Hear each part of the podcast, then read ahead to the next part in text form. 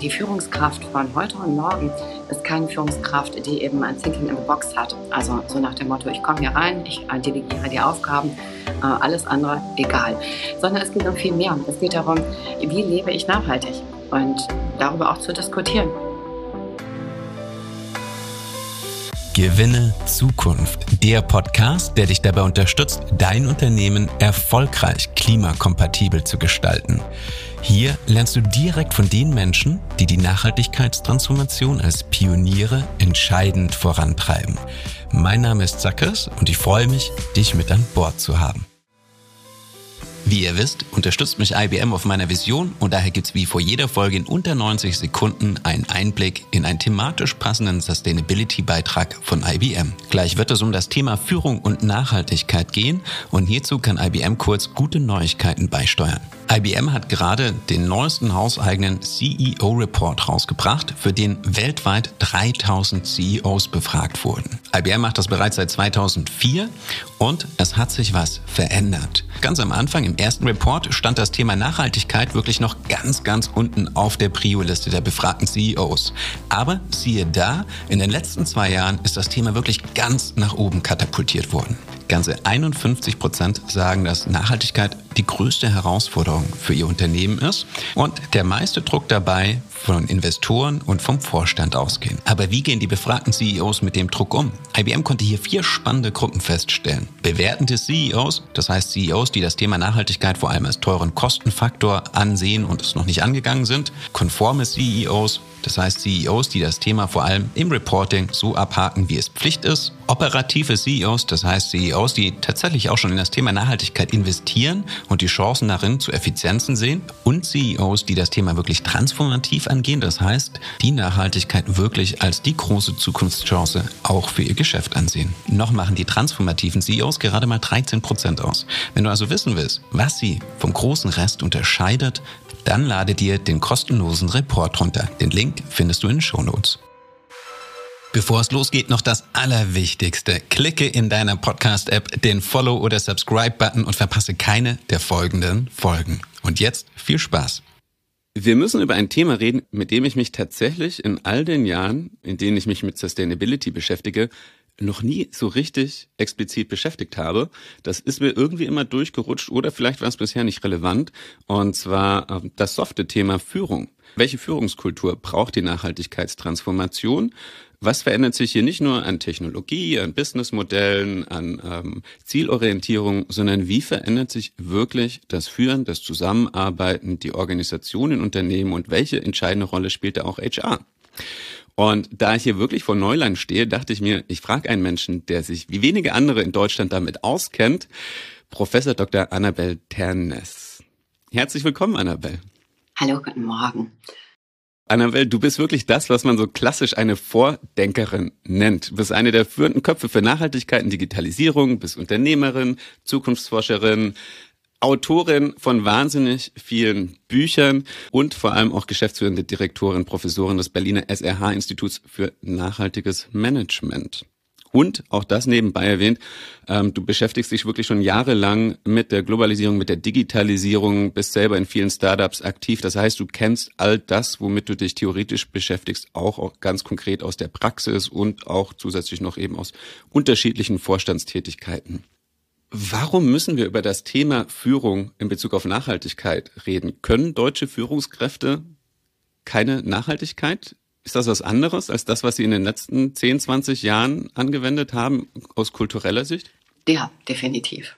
Das ist ein Riesenthema und die wenigsten denken das Thema Führung, Leadership beim Thema Nachhaltigkeit, was sicherlich damit zu tun hat, dass Nachhaltigkeit, was ja eigentlich ja, auf diesen drei Säulen beruht, sozial, ökologisch und, und ökonomisch, meistens auf die ökologische reduziert wird. Das heißt, es wird mit Tools, mit Produkten assoziiert, aber weniger mit einer Kultur, weniger auch mit Prozessen, weniger mit Organisation, weniger aber auch mit Verhalten. Und Verhalten, Kommunikation ist letztendlich das, was Nachhaltigkeit überhaupt erst erfolgreich macht auf eine langfristige Basis, äh, auf eine Langfristigkeit hin. Und das meint ja, lang, äh, das meint ja Nachhaltigkeit. Ne? Es geht ja bei Nachhaltigkeit auch darum, dass ich Ressourcenorientierung nicht im Jetzt und Heute nur verstehe, sondern dass es auf das Morgen, das Übermorgen einzahlt. Deswegen ja auch der Begriff Enkeltauglichkeit. Und der wird häufig vergessen, weil in den Vorstandsebenen die fünf Jahre zählen oder ein Geschäftsführer seine G&V im Blick hat, dann ist ähm, Nachhaltigkeit, Langfristigkeit, die über Jahre gesehen wird, weniger ein Thema. Und dann natürlich der Punkt, Führung fängt bei mir selbst an. Das ist für viele noch ein Fremdwort. Führung, so denken sie, ist das, was ich jemand anderem antue. Im besten Fall ähm, positiv, im schlimmsten Fall eben negativ. Aber das Führen erstmal mit mir selbst zu tun hat und ich erstmal eine Idee haben muss, wie ich mich denn selber ja gebe, auftrete, wie ich mit meinen eigenen Herausforderungen umgehe und wie ich das dann in den Kontext eines Unternehmens stelle, das ist für viele noch ein Fremdwort, vor allem in der Umsetzung. Da, da würde ich jetzt gerne nachhaken, weil ich finde, wenn du sagst, ne, dass ich eben nicht nur auf die nächsten fünf Jahre schaue, sondern wirklich ähm, gener generationenübergreifend denke, das hat ja jetzt noch nichts damit zu tun, wie ich mit meinen Mitarbeitenden umgehe. Das ist im Zweifelsfall einfach ein, äh, ein Readjustment in den Zielvorgaben sozusagen. Und vielleicht was, was zum Beispiel Mittelständler anders als Corporates automatisch machen. Und dann wiederum führen es, was ich anderen Menschen antue, ist ja wahrscheinlich auch viel, was so im Rahmen der Digitalisierung und New Work eigentlich ja auch schon oft besprochen wird und der ganze Kulturwandel. Ähm, das heißt, wie setzt sich das davon nochmal ab? Wo ist der Unterschied nochmal zwischen einer New Work Führungskultur und wir haben jetzt alle die Krawatten ausgezogen, haben Sneaker an und das spiegelt sich dann aber auch wieder in der Art und Weise, wie wir mit Kollegen umgehen, mehr auf Augenhöhe etc. Da ist ja schon viel passiert in den letzten Jahren. Reicht das nicht? Definitiv ähm, reicht es nicht. Was du gerade beschreibst mit den Sneakern und so, das ist ja auch alles ganz süß. Aber letztendlich macht der Sneaker oder der lockere Pullover noch nicht eine andere Unternehmenskultur. Und bei Nachhaltigkeit, nachhaltiger Führung geht es um weit mehr. Wenn ich beispielsweise einen Mitarbeitenden habe, der, ich sage jetzt mal, nicht so digital versiert ist und geht irgendwie auf die Ende 50 zu, dann heißt nachhaltige Führung, dass ich auch für den ähm, Weiterbildungsprogramm anbiete und nicht sage, ja komm, der ist jetzt ein paar Jahre noch da, dann ist er raus. Ähm, das lohnt sich nicht. Das heißt auch, dass ich bei der Gen Y, Gen Z, wenn ich denke, ach komm, der ist wahrscheinlich nur ein Jahr da, ähm, in denen investiere ich nichts groß, er geht wahrscheinlich wieder, dass ich trotzdem einfach in gute, hochwertige Weiterbildungsprogramme investiere. Denn ich meine, die Zeit, die er bei mir ist, die Zeit, die sie bei mir ist, ähm, soll ja eine Zeit sein, wo sie, er sich gut fühlt, wir miteinander eine gute Zeit haben. Und abgesehen davon, wenn sie oder er danach dann vorhat zu gehen, dann kann das auch dazu führen, wenn sich die Mitarbeitenden wohlgefühlt haben, dass sie das weitergeben und ich vielleicht darüber auch andere Fachführungskräfte, Mitarbeitende bekomme, die einfach ähnlich cool, gut, klasse zu mir passen als Unternehmen. Das heißt, auch da eben das Gedenken von Langfristigkeit genauso wie auch bei Ressourcen. Es gibt so viele HR-Abteilungen, die gucken mal gerade so, hm, okay, wo fehlt denn jemand? Oder ja, da geht jemand irgendwie nächstes Jahr in Ruhestand. Aber was denn in fünf oder zehn Jahren an Ressourcen gebraucht werden, wie man da braucht, wie man vielleicht auch eben weiterbilden, vorbereiten darf, das gerät häufig nicht in den Blick. Das heißt Stichwort Absolventen, Absolventinnen, Stichwort auch zum Beispiel Studierende, die man im Studium schon begleitet und vorbereitet auf eine Position im Unternehmen, indem man ihnen entsprechende Weiterbildung zugutekommen lässt. Und auch wenn man denkt, die sind erst in fünf Jahren bei mir. Diese langfristige Denke, diese nachhaltige, auch die zukunftsgerichtete Denke, die vermisst man oft. Und ich fand zum Beispiel total klasse, dass beispielsweise das Europäische Patentamt Retention-Programm hat, wo die sich um die Mitarbeitenden kümmern, die bald ausscheiden wenn man sich damit auseinandersetzt, was die dann, ähm, wie sie sich dann danach ernähren, wie sie ihren Tagesablauf gestalten, aber auch, ob sie vielleicht auch Lust haben, zurückzukommen mit einem Beratungsmandat. Denn auch das ist natürlich ein Thema. Ne? Bei Fach- und Führungskräftemangel muss ich nicht nur an die Jungen denken, die ich versuchen muss, aus dem Ausland zu, vielleicht zu akquirieren, sondern da geht es auch darum zu gucken, wen habe ich denn schon, ja, wer ist denn schon lange bei mir? Wer hat denn vielleicht auch Lust, weiter dabei zu bleiben in einer anderen Form. Da muss ich jetzt doch nochmal nachhaken. Also, weil ich finde, zu einem gewissen Teil zahlt das quasi schon auf die soziale Nachhaltigkeit ein, was ja oft ein Thema ist, was immer vergessen, wie du schon gesagt hast, wir fokussieren uns in der Regel auf nicht nur nicht nur auf die ökologische Nachhaltigkeit, sondern meistens dann auch nur auf das CO2 und vergessen da schon Themen wie Biodiversität, worüber wir aber tatsächlich am seltensten reden, ist das S im Sinne von social und nicht sustainable oder ecologically sustainable. Also das heißt, ich finde, da zahlt das ein, aber innerhalb des Unternehmens. Wo ist die Brücke dann davon, dass ich jetzt einfach innerhalb des Unternehmens sozial nachhaltiger mit den Mitarbeitenden umgehe, was natürlich auch fürs Unternehmen gut ist, wo ist da die Brücke dann zu ökologischen Zielen, zu Klimazielen und den klassischen SDGs? Mhm. Also ganz grundsätzlich ist die Form ja erstmal eine ziemlich einfache.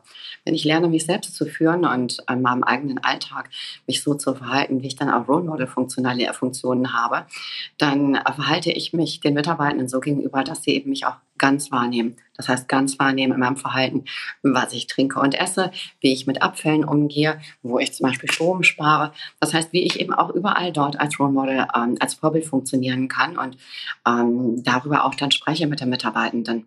Und führen heißt nicht nur, dass ich sage, guck mal, da hast du irgendwie, ähm, da hast du das und das falsch gemacht, sondern es geht ja weit darüber hinaus. Führen heißt auch ähm, Ideen mit reinbringen, das eigene Engagement zeigen, ähm, darüber sprechen, ähm, Coach sein, eine Art Gastgeberrolle eben auch einnehmen. Und die Gastgeberrolle, wenn ich mir das bildlich vorstelle, die ähm, beginnt und hört nicht auf damit, dass ich jemandem einfach was zu essen gebe, sondern es geht um Themen, die besprochen werden. Es geht das, um das gesamte Setting dabei. Das heißt, ähm, der, äh, die Führungskraft von heute und morgen ist keine Führungskraft, die eben ein Thinking in the Box hat. Also so nach dem Motto, ich komme hier rein, ich äh, delegiere die Aufgaben, äh, alles andere egal. Vielleicht noch, naja, der Sneaker oder der Pullover oder irgendwie so. Sondern es geht um viel mehr. Es geht darum, ähm, wie gehe ich, wie lebe ich nachhaltig? Und ähm, darüber auch zu diskutieren. Ähm, das heißt, Während wir früher eben ja auch sehr stark getrennt haben, Beruf und Privat, ist das ja auch so gar nicht mehr möglich. Das heißt, alles, was ich tue oder nicht tue, ist eben auch etwas, was ich eben irgendwie zum einen Teil zumindest mit reinbringe. Wir hatten gestern noch die Diskussion, die am Lockdown häufiger waren, wo im Hintergrund dann beim Videocall irgendwas passiert, ein Kind läuft durch, irgendjemand ruft, schreit, keine Ahnung, ähm, Puffboote klingeln und so weiter. Also alles Dinge, die ähm, mich menschlich machen, die dazugehören. Und ähm, Letztendlich sind das Dinge, die ich in dem Teil der Zeit mache, die einen Großteil meiner Lebenszeit beanspruchen. Insofern ist äh, nachhaltige Führung auch immer so ein bisschen Lebensführung und auch immer Selbstführung. Und das trennt es auf der einen Seite oder geht weiter als soziale Nachhaltigkeit. Das bindet aber auch so was wie ökologische Nachhaltigkeit mit ein. Das heißt ähm, beispielsweise das papierlose Büro ähm, sind ja Dinge, die ähm, soziale Nachhaltigkeit ganz stark eben auch mit ökologischer Nachhaltigkeit verbinden. Oder wenn ich beispielsweise die Formen von Unternehmenskommunikation überlege, die natürlich auch ganz, ganz stark etwas mit Unternehmenskultur haben. Wenn ich mir also überlege, welche Formen wähle ich denn, dann muss das auf der einen Seite zu tun haben mit ökologischer Nachhaltigkeit, also was macht Sinn, wo kann ich auch einsparen. Es muss aber auch mit sozialer Nachhaltigkeit zu tun haben. Das heißt, wie erreiche ich jeden möglichst niedrigschwellig? Wie erreiche ich zum Beispiel den Bauarbeiten auf der Baustelle genauso wie eben den Sales-Mitarbeitenden, der die meiste Zeit im Auto vielleicht verbringt, genauso wie die ähm, Verwaltungskraft, die ähm, jeden Morgen durch die Eingangstür im Büro ähm, in der Zentrale geht und die am meisten damit anfangen kann, wenn da vielleicht eine Litfaßsäule steht, auf, die irgendwas, auf der was draufsteht. Während ähm, vielleicht der Sales-Mitarbeiter, im Auto sitzt, am liebsten irgendwie eine kleine Nachricht auf seinem iPad hat. Also ich muss mir Gedanken machen, wie hole ich die Leute alle ab. Spannend. Da, weil da ist jetzt schon direkt auch die Brücke wiederum zur Digitalisierung. Das heißt, all die Themen, die jetzt wahrscheinlich auch wegen Covid ganz aktiv auf der Tagesordnung standen, wie erreiche ich sie im Homeoffice? Wie du gemeint hast, der Bauarbeiter braucht andere Tools ähm, als der Vertriebler oder eben jemand, der daheim im Homeoffice sitzt. Das heißt, da ist eine Frage der technologischen Umsetzung und zu schauen, dass ich hier so employee-centric vorgehe sozusagen. Und ich finde, du hast zwei Aspekte gesagt, die für mich absolut Sinn ergeben und auf die ich gerne näher eingehen würde. Das erste ist, du hast gesagt, die Vorbildfunktion, das Vorleben. Und das zweite war, wie bekomme ich Mitarbeitende an Bord? Wenn ich ganz kurz nochmal unterbrechen darf, du sagtest gerade Employee-Centric, das meine ich aber nicht. Also es es geht um weitaus mehr. Es geht nicht darum, dass ich dem äh, Mitarbeitenden den Teppich ausrolle und sage, so lieber Mitarbeitender, du kannst jetzt hier irgendwie, wir gucken mal, wie es dir am besten geht, sondern es geht darum, dass ich das Ganze als gesamtes System verstehe. Und in diesem gesamten System ähm, hat, jeder, ähm, hat jeder was beizutragen und bekommt auch jeder was raus. Das Ganze muss eben, wie gesagt, auch ressourcenorientiert sein. Ich gebe was und ich bekomme was. Das heißt, in diesem System geht es nicht nur darum, dass ich sage, hey, ich bin Mitarbeitender, ich möchte aber auch bitte Share Shares haben, sondern wenn ich dann die Shares bekomme, dann muss es auch heißen, dass ich mich verantwortungsvoller mit einbringe, auch Risiken eben entsprechend zum Beispiel mittrage. Da würde ich kurz nachfragen. Also ich weiß, ich hatte ja zum Beispiel Jakob Bern von Tomorrow zu Gast in Fintech, die irgendwie auch Top 5 Prozent der B-Corps weltweit sind. Und er meinte für sie relevant Mitarbeitende, Kunden, ganz zentral ähm, als Shareholder zu begreifen auf Augenhöhe. Ist es das, was du meinst? Ja, das ist das, was ich meine. Also wenn, äh, es ist natürlich auch jetzt nichts, was irgendwie neu ist, ähm, sondern es ist das, was wir eigentlich schon ganz lange haben, was wir zum Beispiel auch im Manufakturbereich früher, ganz früher eben hatten, wo eben eine Kundin eben sagt, so hätte ich das gerne, so passt es zu mir. Und dadurch äh, im, in der Entstehung schon, in der, ähm, mit, in der Mitbestimmung schon auch sagt, hey, das ist mein Produkt. Das heißt, dieses Produkt natürlich nimmt. Das heißt, das Produkt ist eben eins, was da nicht zurückgeschickt wird, ähm, weil, ne, weil es nicht gefällt, weil es nicht passt oder irgendwas. Das heißt, ich vermeide durch diese, durch diese Einbindung der Kundinnen natürlich eben auch, ähm, dass ein Ressourcenschwund entsteht oder dass irgendwelche Dinge eben doppelt laufen. Ich vermeide auch, dass zum Beispiel sich Mitarbeitende den Kopf machen müssen, riesig den Kopf machen müssen. Ähm, wer ist denn eigentlich mein Kunde, meine Kundin? Weil die Kundinnen dabei sind im Workflow-Prozess. Und das ist, das ist super wichtig. Und wenn die Kundinnen genauso wie also jeglicher ähm, Stakeholder ein Shareholder ist, dann ist es natürlich perfekt. Ich meine, auch Starbucks hat es ja zum Beispiel auch versucht, indem wir gesagt haben, welches Getränk möchtest du denn, was haben wir denn nicht? Und okay, du hast ein Getränk gewählt, na, jetzt kauf mal bitte, ne? Das ist nämlich jetzt dein Getränk, das haben wir für dich kreiert. Ach, clever. So habe ich das noch nie gesehen. Einfach weil du diese Kaffeetasse hast mit und auf der steht dann Zackes drauf, ähm, habe ich das Gefühl, so das ist meine Tasse und da beschwere ich mich jetzt auch nicht, wenn sie zu heiß ist, so ungefähr. Das ist jetzt ein sehr einfaches Beispiel, aber wie heißt, weil ich finde das mega interessant, weil das ja eine wirklich handfeste Effekt auf Nachhaltigkeit hat, wenn wir im Online-Retail Retouren senken. Das ist ein riesiges Problem. Vernichtete Neuware ist gigantisch. Gibt es genug Dokumentation drüber. Ähm, wie schaffen, da, wir, da machen wir doch einen kleinen Detour und meandern hier ein kleines bisschen. Hast du, weil das ähm, ne, Starbuck-Beispiel super, aber was heißt das übertragen auf einen Online-Retailer? Also wie schaffe ich es, dass ich dadurch wirklich, dass ich meinen Kunde als äh, meine Kundin, als Shareholder begreife, dass sie wirklich die Retourenrate senken und äh, die Vernichtung der Neuware sinkt. Ähm, genau, also wenn ich das Beispiel Starbucks zum Beispiel mal aufgreife, dann ist es ja nicht allein, dass der Name da drauf steht, zack ist, ne, auf dem fertigen Produkt, sondern es beginnt schon viel früher, dass Starbucks sagt, hm, ich sehe irgendwie, der normale, normale Kaffee wird weniger gekauft. Was wollt ihr denn? Was wollt ihr denn trinken? Also sagt doch mal, was ihr möchtet. Und dann sagen die Leute, ach, ich hätte gerne irgendwie einen Kaffee mit Kirschblüte oben drauf. Okay, wir machen euch den Kaffee mit Kirschblüte, aber dann kauft den bitte auch. Weil den haben wir für euch extra kreiert. Ähm, den gibt es jetzt hier überall zu kaufen, ne, weil ihr ihn wolltet.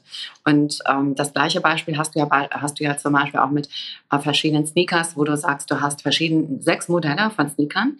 Die werden aber nicht angeboten als sechs fertige Modelle an Sneakern, sondern es wird dir, man könnte jetzt sagen, vorgegaukelt. Nein, dann wird dir, äh, du hast die Wahl zwischen verschiedenen Streifenfarben zu wählen. Das heißt, du konfigurierst dir diesen Schuh selber. Damit hast du ihn selbst ja ausgewählt, zusammengestellt, das ist dein Schuh. Das erhöht deutlich an dieses Gefühl, es ist meins, das kaufe ich jetzt, das habe ich mitkreiert. Das heißt, es ist nicht mehr ein fremdes Produkt. Es ist so ähnlich wie wenn der Autoverkaufende zum Beispiel die Kunden bittet, dass sie einmal die Autotür öffnen und wieder zumachen, sich reinsetzen, das Gefühl haben, als wenn es ihrs ist. Also dieses Produkt sich aneignen. Und wir haben das auf der anderen Seite auch in agilen Schöpfungsprozessen von Produktentstehungen, wo wir sagen, lieber Kunde, liebe Kundin, komm doch mal her, sag doch mal, welchen Geschmack möchtest du denn, welchen Geruch möchtest du und welche Farbe findest du denn gut? Und dann nachher Tja, liebe Kundinnen, ähm, das sind eure Produkte, die wolltet ihr, jetzt kauft sie bitte auch. Ich merke, dass ich mich viel zu wenig mit Verkaufspsychologie beschäftigt habe und doch immer zu sehr von der technischen Seite komme und dem Innovationsaspekt. Wahnsinn. Allein diese Autotüre auf und zu machen wäre ich nie drauf gekommen. Ich bin Einzelhandelsausbilderin. Ah, daher kommt das. Ähm, aber hast du auch ein paar Zahlen? Also hast du ein Beispiel, wo man wirklich, das Sneaker-Beispiel quasi, ähm, ich glaube, das deutet das schon an, aber ähm, hast du zum Beispiel einen Online-Retailer, wo du sagen kannst, keine Ahnung, die Retouren sind 10% runtergegangen, 20, 30, 40? ja, ganz klar. Also ich sag mal, das hast du das hast du wirklich immer, also das hast du überall dann, wenn du diese Individualisierung mit dabei hast. Das hast du allein dann schon, wenn du wie zum Beispiel, äh, wer macht das denn, Outfittery zum Beispiel, den handgeschriebenen Brief dabei hast. Du hast dir das Ding zusammengestellt ähm, oder zusammen, du hast es dir zusammenstellen lassen, aber es wurde genau für dich zusammengestellt, nach genau deinen Ideen. Und da ist ein, ein Brief dabei, da steht, wir haben uns sehr viel Mühe gegeben und so, lieber Mike, wir haben das ganz, ganz fürsorglich gemacht, wir haben uns total viel Arbeit dabei gemacht. Hm. Willst du dann sagen, das ist mir völlig egal, wisst ihr was? Ich, ich schicke das wieder zurück, komme was wolle. Ne, du wirst natürlich sagen, ups, die haben sich echt Mühe gemacht. Wow, jetzt muss ich eigentlich mich erkenntlich zeigen. Das heißt also, das ist so ein bisschen so diese Idee wie mit diesen ähm, Geschenken in China. Du bekommst was geschenkt und du musst was zurückschenken. Ne? Oder du, also du bekommst was und musst was zurückgeben. Und das muss etwa auch in der Höhe dementsprechend. Und nach diesem Prinzip funktioniert das auch so ein bisschen das Gefühl so, huch, da hat sich jemand echt, echt Mühe gemacht. Funktioniert nicht bei jedem, aber bei ganz vielen funktioniert das. Sollte ich jemals Anna Alex, die jetzt ja mit Planetly unterwegs ist, an Bord haben, dann frage ich sie mal, ob sie damals bei Outfittery wirklich gemerkt haben, dass die Retourenrate zurückging. Das, da bin ich jetzt mega gespannt. Ein Grund, sie einzuladen in einer der kommenden Folgen. Ich, jetzt würde ich gern zurückkommen auf den Punkt, ähm, den ich vorhin ansprechen wollte, ist ähm, das Vorleben, also wirklich das Role Model, die Vorbildfunktion als Führungskraft, ähm, plus Mitarbeitende an Bord holen. Da wird es jetzt natürlich spannend, ob die Beispiele, die wir gerade angeführt haben, sich auch intern auf Mitarbeitende übertragen lassen, also da wirklich partizipativ die an Bord zu holen für die Nachhaltigkeitstransformation. Fangen wir mit der Führungsrolle an. Und zwar ein Beispiel, ähm, man mag jetzt von Axel Springer halten, was man will, oder von der Bild, aber als Verlag waren sie in der Digitalisierung einer, die wirklich vorgeprescht sind und äh, lange Role Model für die Digitalisierung waren. Wo man das gemerkt hat, ob das jetzt Story war und wie es intern gelebt wurde, das können nur Axel Springer Mitarbeitende beurteilen. Aber die haben zwei sehr stringente Stories erzählt. Das eine war, dass wirklich die Führungsriege kollektiv ins Valley geflogen ist, in der WG gelebt haben, teilweise im gleichen Bett geschlafen haben, was man so von schlipstragenden Anzugsträger bis dahin überhaupt nicht gewohnt war. Und auch auch Kai Diekmann, der Bildchef damals, der wirklich so der prototypische ähm, aalglatte Manager war mit nach hinten gegelten Haaren, immer glatt rasiert, immer piekfein, plötzlich dies, sich diesen zotteligen, verwahrlosten Bart hat wachsen lassen. Und man sieht einfach, er hat persönlich einen radikalen Schritt gemacht, der in jedem Alltag begleitet. Dieser krasse Bart, um zu symbolisieren, hier verändert sich was. So habe ich es zumindest gelesen. Gibt es ein Pendant dazu in der Nachhaltigkeitstransformation. Also siehst du ein paar Führungskräfte, wo man wirklich merkt, das ist jetzt nicht nur ein Foto mit einem Fahrrad und danach geht's wieder in den Flieger oder in die, in die Dienstlimo, sondern wo man wirklich merkt, eine Führungskraft macht einen radikalen Schritt also ich sehe es vor allem da, ähm, wo die großen Werbetrommeln nicht laufen, wo einfach das gelebt wird. Und ich habe jetzt gerade kürzlich mit Unterstützung des Handelsblatts eine Benchmark-Studie äh, gemacht.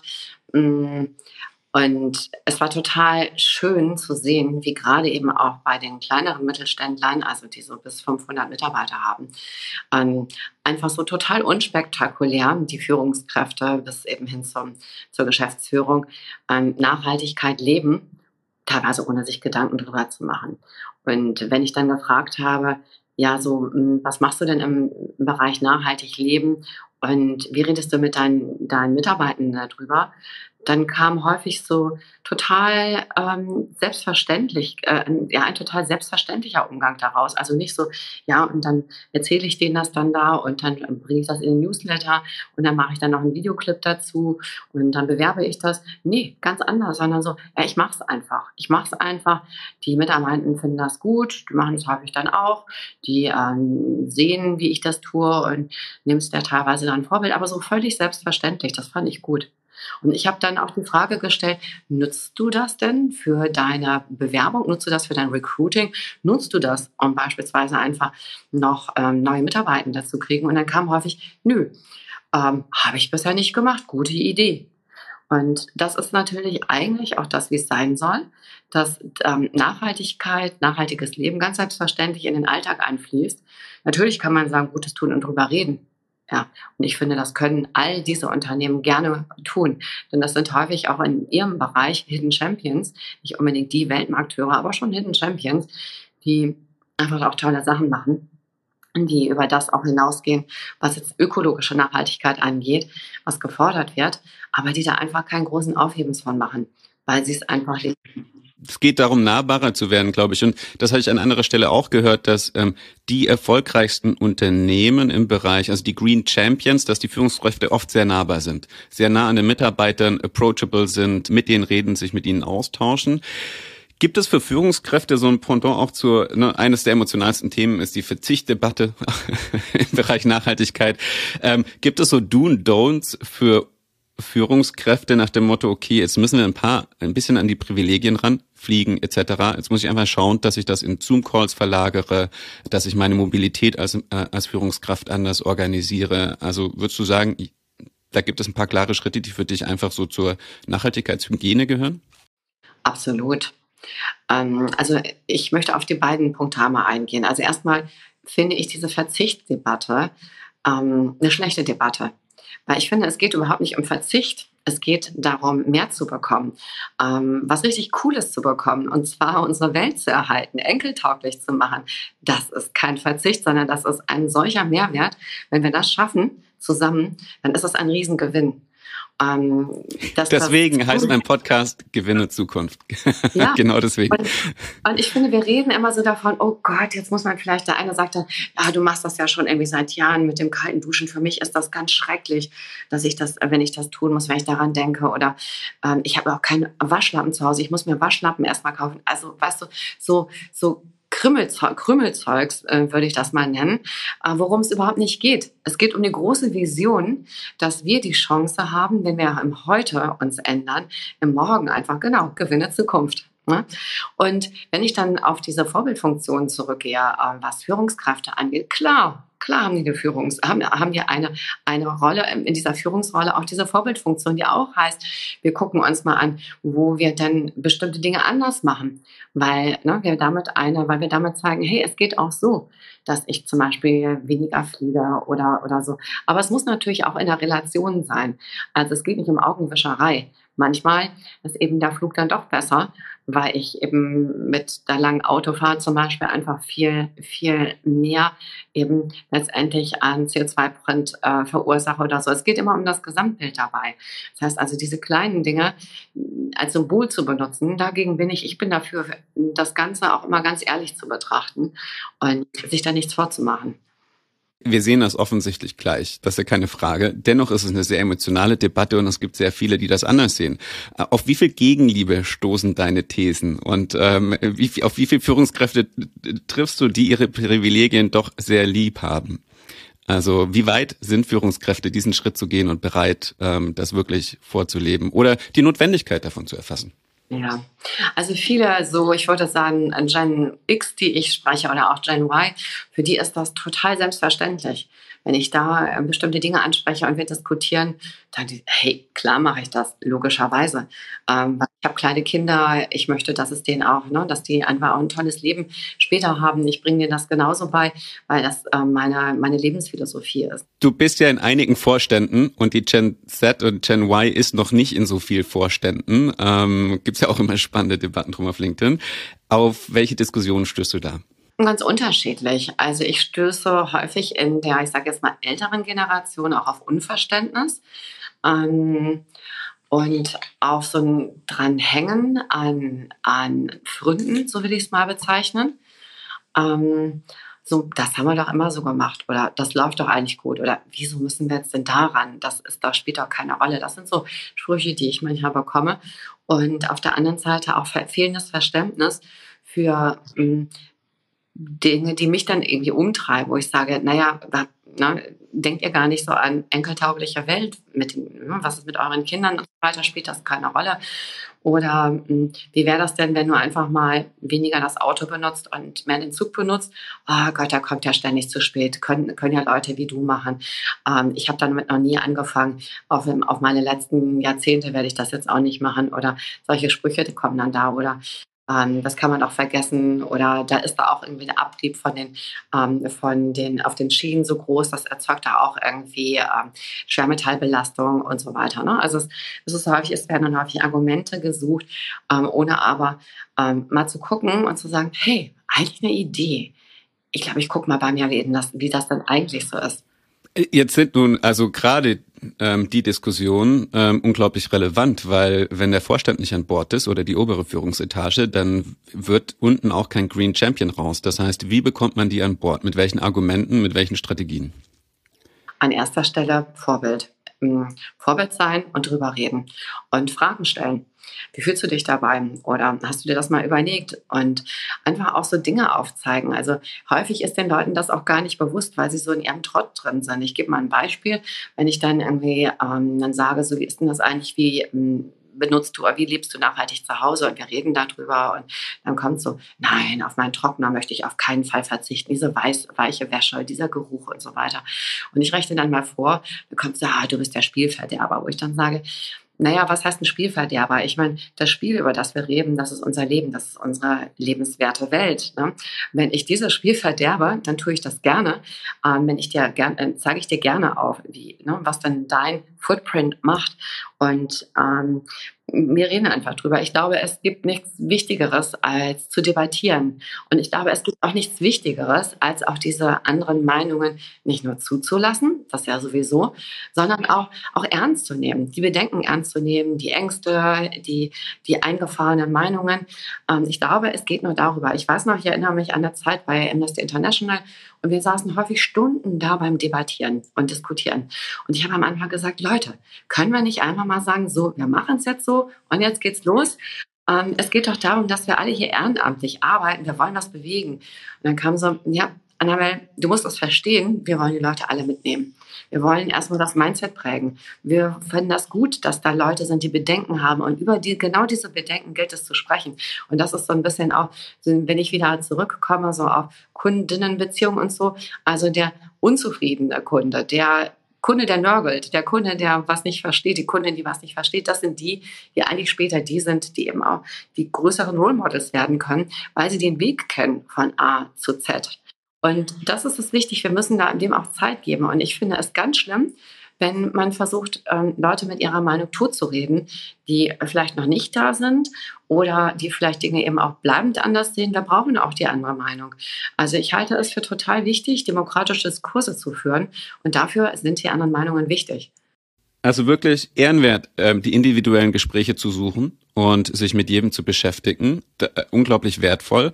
Heißt das, jedes Unternehmen braucht sozusagen so eine Annabelle, die sich wirklich die Zeit nimmt, die die persönlichen Gespräche sucht, die einen nach dem anderen mit an Bord holt ich glaube, es braucht die Gespräche, ja.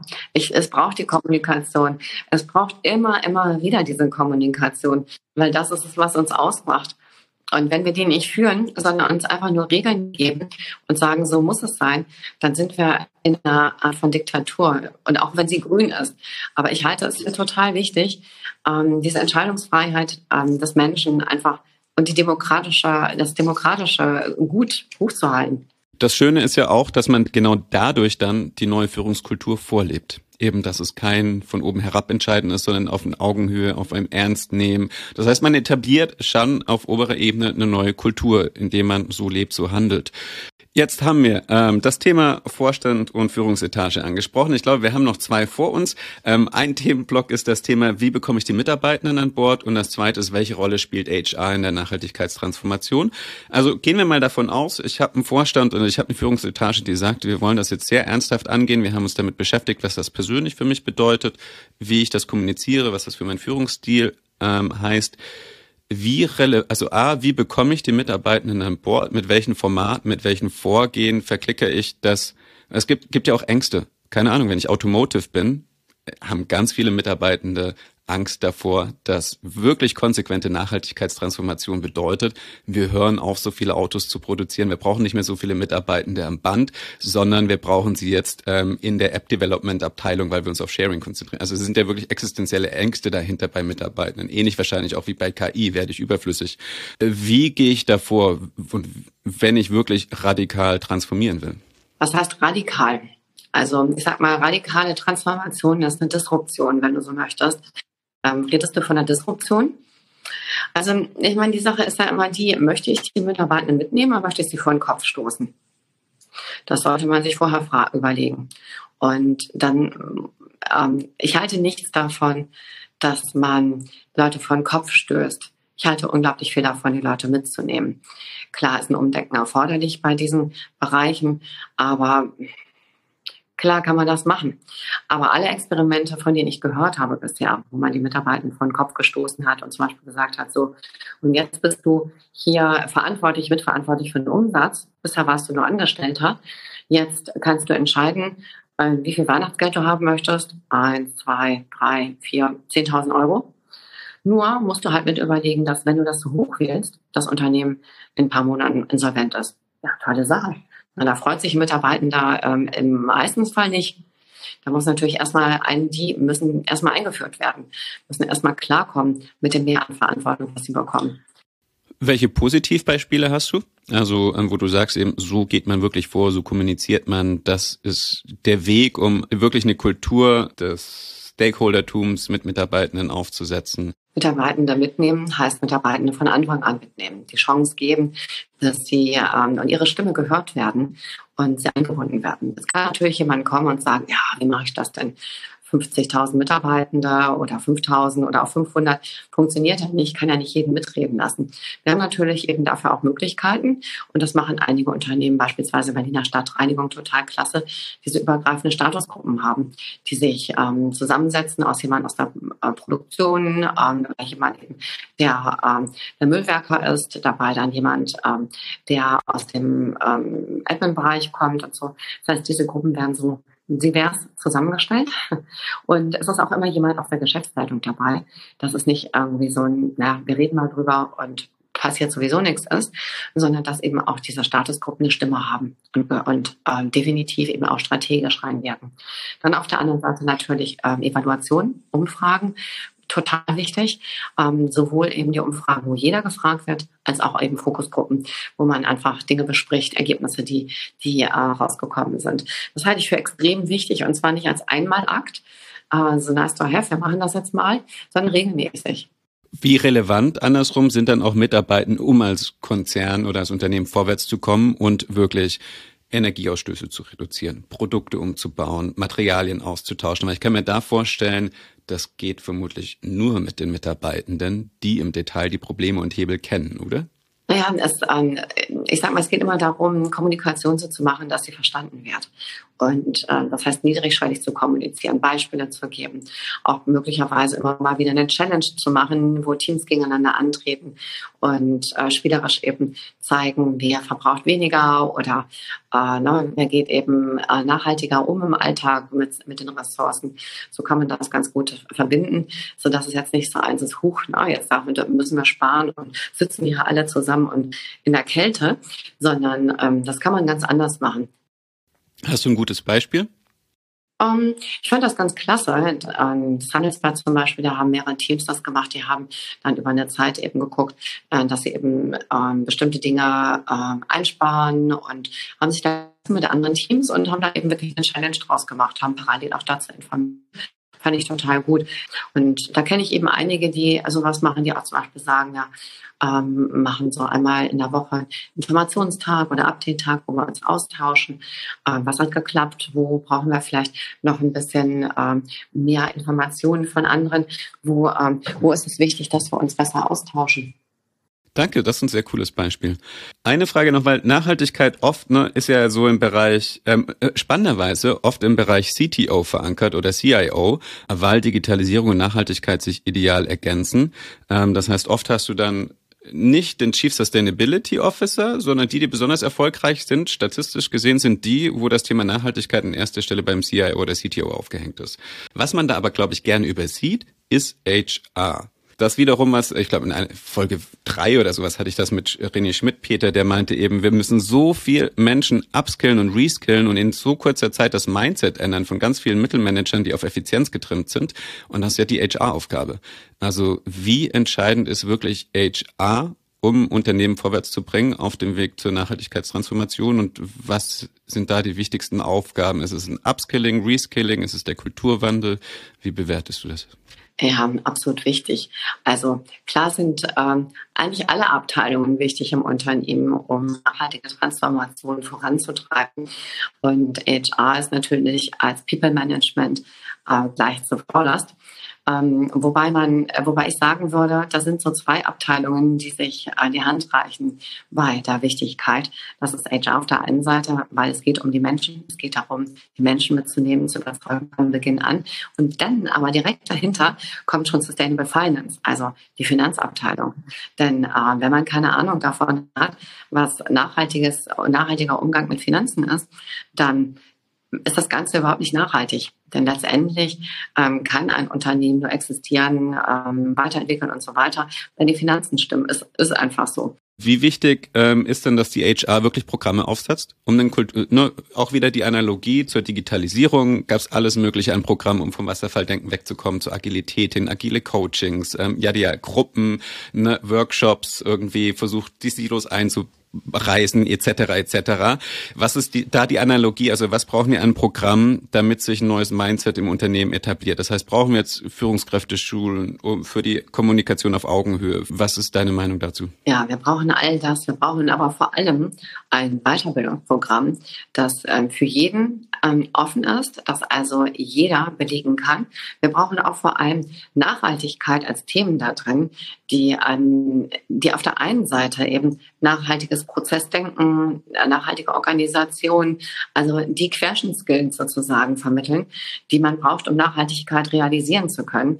Und auf der anderen Seite braucht man aber ganz profan, ganz fahren auf dieses Wissen, was ist denn eigentlich ein CO2-Footprint? Hallo, ich höre immer das 1,5 Grad, was ist denn das eigentlich? Also so diese Fragen, die sich häufig keiner zu fragen traut, die müsste man hier auch einfach mal adressieren. Und es gibt ein paar tolle Initiativen dafür. Mit einer bin ich auch immer wieder im Gespräch. Ähm, es geht darum, diese Fragen ganz einfach zu beantworten. Also, dass man sie verstehen kann, dass jeder was damit anfangen kann, ohne sie manipulativ zu, mit, zu vermitteln, ohne sie als Plattitüde zu vermitteln. Das halte ich für extremst wichtig. Das heißt, ich höre drei Ebenen raus. Das eine ist eigentlich, braucht es in jedem Unternehmen so ein Nachhaltigkeitsbasiswissen Online-Angebot oder ähm, auch analoges Angebot, um wirklich zu sagen, egal ob du in der Produktion stehst, in der Verwaltung oder oben an der Spitze, hier, das ist Pflichtfach zum Aufschlauen. Punkt. Und äh, ganz ehrlich, ich meine, ich beschäftige mich seit Jahren damit und ich fühle mich trotzdem noch wie Neuling in dem Thema. Ne? Also je, je, je mehr ich mit Nachhaltigkeitsexperten rede, umso weniger habe ich das Gefühl, dass ich das Thema wirklich durchsteige. Ähm, das heißt, wenn ich jetzt jemand wäre, den das Thema bisher gar nicht interessiert hat, äh, unglaublicher Bedarf, sich aufzuschlauen. Dann die Frage, was du gesagt hast, wie ich das umsetze. Das ist wahrscheinlich wirklich das Nachhaltigkeitsmanagement, das du aber auch in vielen Büchern beschrieben hast und äh, was wahrscheinlich im Fokus auch bei euch im Institut steht. Und das dritte ist dann die Kultur, wieder der Softfaktor. Ähm, wie verändert das unser Zusammenarbeiten, unsere Kommunikation? wenn ich letzteres, und wir, wir wandern ja immer gerade durch die verschiedenen Ebenen, doch auch gestern wieder mit jemandem drüber gesprochen und ähm, die Person meinte wirklich, es happert in den Vorständen wirklich massiv am Verständnis von den Basisfragen der Nachhaltigkeit, vom CO2-Footprint, vom 1,5 Grad Ziel. Wie, wie ist dein Eindruck, dass es hier wirklich einfach erstmal ein ganz grundsätzliches Aufschlauen in der Vorstandsetage braucht, damit Vorstände überhaupt wissen, was bedeutet das für das Reporting, was bedeutet das für die Unternehmensstrategie. Ich halte das für total essentiell und ich glaube, dass da ein Riesenbedarf vorliegt. Ich hatte ähm, letzte, vor ein paar Tagen auch wieder mein Gespräch, wo es um eine Aufsichtsratsposition ging und dann dann hieß es, naja, die haben ja häufig eben, also da haben nicht selten auch Leute dann Angst, wenn du da drin bist und du hast das ganze Know-how und sie trauen sich aber nicht, diese Fragen zu stellen an dich ähm, weil sie denken, dass sie total blöd rüberkommen. Und ähm, für dich ist das irgendwie täglich Brot. Hm, darum geht es überhaupt nicht, finde ich. Also es geht eher darum, dass ich mich traue, Fragen zu stellen, weil es sich um essentielle Themen handelt. Wenn ich mich nicht traue, wenn ich nicht mich traue, in den Diskurs zu gehen, ähm, dann können wir gar keine, dann haben wir auch eine, einfach eine schlechte Kultur, so würde ich das sehen. Und ich sag mal, wenn ich irgendwo in anderen Themen gut bin, ich muss ja nicht in dem Thema auch gut sein oder noch nicht gut sein. Ich glaube, es ist extrem wichtig, dass diese Themen, also vor allem diese Vermittlung von Basiswissen, neben der Vermittlung von sogenannten Future Skills und eben auch Kompetenzwissen, aber auch ähm, Kultur, dass das einfach auch etwas ist, wo ein Unternehmen auch sagt, hey, das ist mir wichtig. Das heißt, ähm, wo es dann auch sagt, und ich kenne einige Unternehmen, die sagen, nee, also sowas müssen die Mitarbeitenden in der Freizeit machen. Das kann ich ja wohl erwarten. Ähm, ich finde, das ist ein Zeichen, wenn ein Unternehmen sagt, nee, Das können die hier in der Arbeitszeit machen. Da können die irgendwie so und so viel, ähm, so und so viele Minuten oder Stunden in der Woche verwenden, können die in der Woche darauf verwenden, auf Weiterbildung während der Arbeitszeit. Und denn ich, ich sag mal, wenn ich als Unternehmen ein Interesse daran habe, dass meine Mitarbeitenden dieses Know-how haben, damit sie das besser verstehen, damit sie engagierter, motivierter bei mir im Unternehmen sind, dann sollte ich das auch durch ein Entgegenkommen den Mitarbeitenden zeigen, dass mir das wichtig ist. Hast du ein gutes Beispiel, das du auch wieder vielleicht äh, ganz konkret ähm, teilen kannst, äh, wo ein bestimmtes Unternehmen gesagt hat, vielleicht analog auch zu dem Google-Ansatz, ne? du hast in ein Fünftel deiner Arbeitszeit frei für ein Innovationsprojekt. Also kennst du Unternehmen, die wirklich ganz dezidiert ein Fortbildungsprogramm aufgesetzt haben? Einige. Ich kenne einige, die, die da extrem fortschrittlich sind, ähm, die festgehalten haben im Vertrag so und so viel, ähm, so und so viele Stunden Weiterbildungszeit als Konto, ähm, die man während der Arbeitszeit äh, nutzen kann. Explizit in Bezug auf Nachhaltigkeit? Explizit in Bezug auf Nachhaltigkeit und das ist super. Ich kenne nicht viele, die das so explizit in Bezug auf Nachhaltigkeit gemacht haben, aber ich kenne ein paar. Darfst du es teilen? In den Fällen weiß ich es nicht, weil es teilweise noch so ein bisschen so gehandhabt wird als, ne, das ist so unser Secret, mit dem wir dann eben auch die äh, Mitarbeitenden ähm, zeigen, wie attraktiv wir sind. Ah, jetzt wird es spannend, weil das ist das wichtigste Argument. Also wenn ein Unternehmen sagt, wir, wir reden nicht drüber, weil das unser USP ist, dann ist richtig Musik drunter, weil es heißt, es wird zum Wettbewerbsvorteil und dann hole ich natürlich damit auch die Menschen ab, die vielleicht intrinsisch keine Motivation für die Nachhaltigkeit haben, sondern eher Zahlen- oder Umsatzgetrieben sind. Und wenn Unternehmen schon sagen, wir haben extrem effektives Nachhaltigkeitsfortbildungsprogramm, reden aber nicht drüber, weil uns das als Unternehmen stärken Wettbewerbsvorteil gibt, bam, würde ich sagen. Ähm, richtig cool. Ähm, eine Frage noch, auch wieder zurückkommen zu dem Springer-Beispiel, was ich vorhin hatte. Ne? Vorstandsetage fliegt kollektiv ins Silicon Valley, zieht in die WG ein. Brauchen wir dann quasi sowas auch auf Vorstandsetagen nach dem Motto, okay, ne, wir gehen jetzt gemeinsam in die Nachhaltigkeitsschule A, weil wir wirklich Fragen haben, wir sind bereit, das zu kommunizieren und B, weil wir das Signal setzen wollen. Es hängt immer ganz, ganz stark davon ab, wie man das Ganze selbst fühlt. Und da kommen wir wieder zurück zum Anfang. Selbstführung, dieses Role Model sein, ist ganz stark ausschlaggebend dafür, ähm, wie das Ganze, wie erfolgreich das Ganze ist. Denn Role Model sein heißt ja nicht nur, ich sag mal, durchs Büro stampfen und sagen, guckt mal, das bin ich, sondern es heißt auch, ähm, das Feedback mitzukriegen. Wie reagieren die Mitarbeitenden darauf? Kapieren die, was ich meine, wenn ich da meine Thesen äh, wieder, wenn ich da so und so lebe, wenn ich da mit meinen anderen äh, Vorständen am Bett liege, meine Haare lang wachsen lasse und so, kapieren die die Message? Oder finden das einfach nur albern, doof oder naja, das kann der so tun, weil der am Vorstand ist. Also ich sag mal, es geht ja immer darum, und da kommen wir auch wieder zurück, Kommunikation, dieses Verständigen, diesen Austausch, dieses ähm, mitzukriegen, hey, na, ähm, Schulz von Thun, ähm, die vier Seiten einer Nachricht, ist das, was ich denke, das, was beim anderen ankommt, oder ist er ganz woanders? Und ähm, wenn ich äh, Nachhaltigkeit als etwas Allumfassendes betrachte, und ich bin ja, ich komme ja aus der Kommunikation eigentlich, dann ist Kommunikation the key dabei.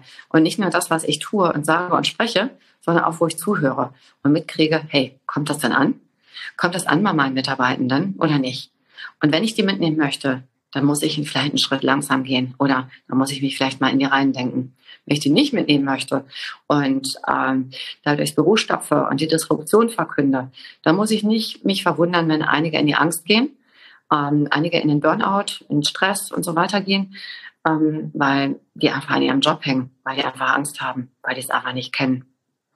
Und die besten Veränderungen sind die, auch wenn ich selber was verändern möchte, das kennen wir von uns, wir nehmen uns was vor und wundern uns dann, warum es nicht klappt, dass wir von heute zu morgen irgendwas groß umstellen. Es klappt genau deswegen nicht, wenn wir nicht die Baby Steps machen. Und die Baby Steps sind die, die äh, uns selber mitnehmen, langfristigen, langanhaltenden Erfolg bedeuten und auch bei unseren Mitarbeitenden. Diese, die ticken nicht anders.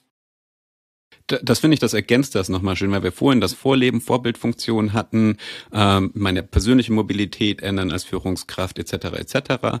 Und es gibt ja genug Beispiele auch auf LinkedIn, wo man dann die Führungskraft auf dem E-Scooter mit dem Helm sieht oder sowas. Aber dieses tolle Foto ist halt nicht alles, sondern viel wichtiger und ergänzend oder komplementär ist dann wirklich das Zuhören, zu schauen, welches Signal sende ich damit, löse ich damit Begeisterung oder löse ich damit Ängste im Unternehmen aus. Ähm, ja, klasse. Danke dir, Annabelle. Also ich, ich finde, ein mega neues Thema für mich mit dem ich noch nie so intensiv beschäftigt habe. Und äh, für mich am spannendsten da wirklich herauszuhören, wo unterscheidet, wo grenzt sich das ab vom agilen Thema, von dem Digitalisierungskulturwandel, wo grenzt sich das ab von New Work und herauszuhören, dass Nachhaltigkeitstransformation wirklich ein Thema ist, was gesondert betrachtet werden muss auf allen Ebenen, aber zuallererst auf der Vorstands- und auf der Führungsetage ähm, und dass da der softe Faktor sehr, sehr entscheidend ist und dann haben wir später noch in einem Gespräch besprochen, dass dann halt auch die Frage ist tatsächlich, wie setze ich es praktisch um, wie setze ich es strukturell um im Unternehmen etc sehr coole Folge. Ich hätte so viel Fragen mehr. Ich glaube, ich lade dich in ein paar Monaten nochmal ein. Total gerne. Das war super spannend mit dir. Wer direkt mehr von dir hören oder lesen will, ich weiß, du hast bei Future Skills 30 entscheidende Zukunftskompetenzen mitgeschrieben. Deiner Webseite, die packe ich vielleicht in die Show Notes, gibt es wirklich Bücher, die ähm, bis unter die Decke gestapelt werden können zu genau den Themen, die wir besprochen haben und noch vielen weiteren spannenden. Also du hast definitiv schon einen extrem großen Footprint hinterlassen für alle, die sehr tief einsteigen wollen. Ich muss auch sagen, es kommt noch was richtig Tolles, Zackes. Es kommt nämlich ein Buch raus mit ein bisschen Glück zum Weihnachtsgeschäft, wo ganz spannende Unternehmerinnen berichten, wie sie nachhaltig leben und arbeiten und die SDGs dabei in ihren Alltag integrieren. Und ähm, auf dieses Buch freue ich mich total. Ich merke schon, es gibt eine Neujahrsfolge mit dir. Danke dir. Sehr gerne, das hat total Spaß gemacht. Vielen Dank. Das war schon Folge Nummer 12 von Gewinne Zukunft. Das heißt, du findest hier in der Playlist elf weitere spannende Folgen. Also klick dich gerne durch und damit du auch die 13. Folge nicht verpasst, am besten gleich den Follow- oder Subscribe-Button in deiner Podcast-App klicken und dann bekommst du nämlich auch automatisch die 13. Folge mit, in der ich mit einem der erfolgreichsten Investoren Deutschlands spreche, der unter anderem gerade den größten Climate Tech Fonds Europas mit aufgelegt hat.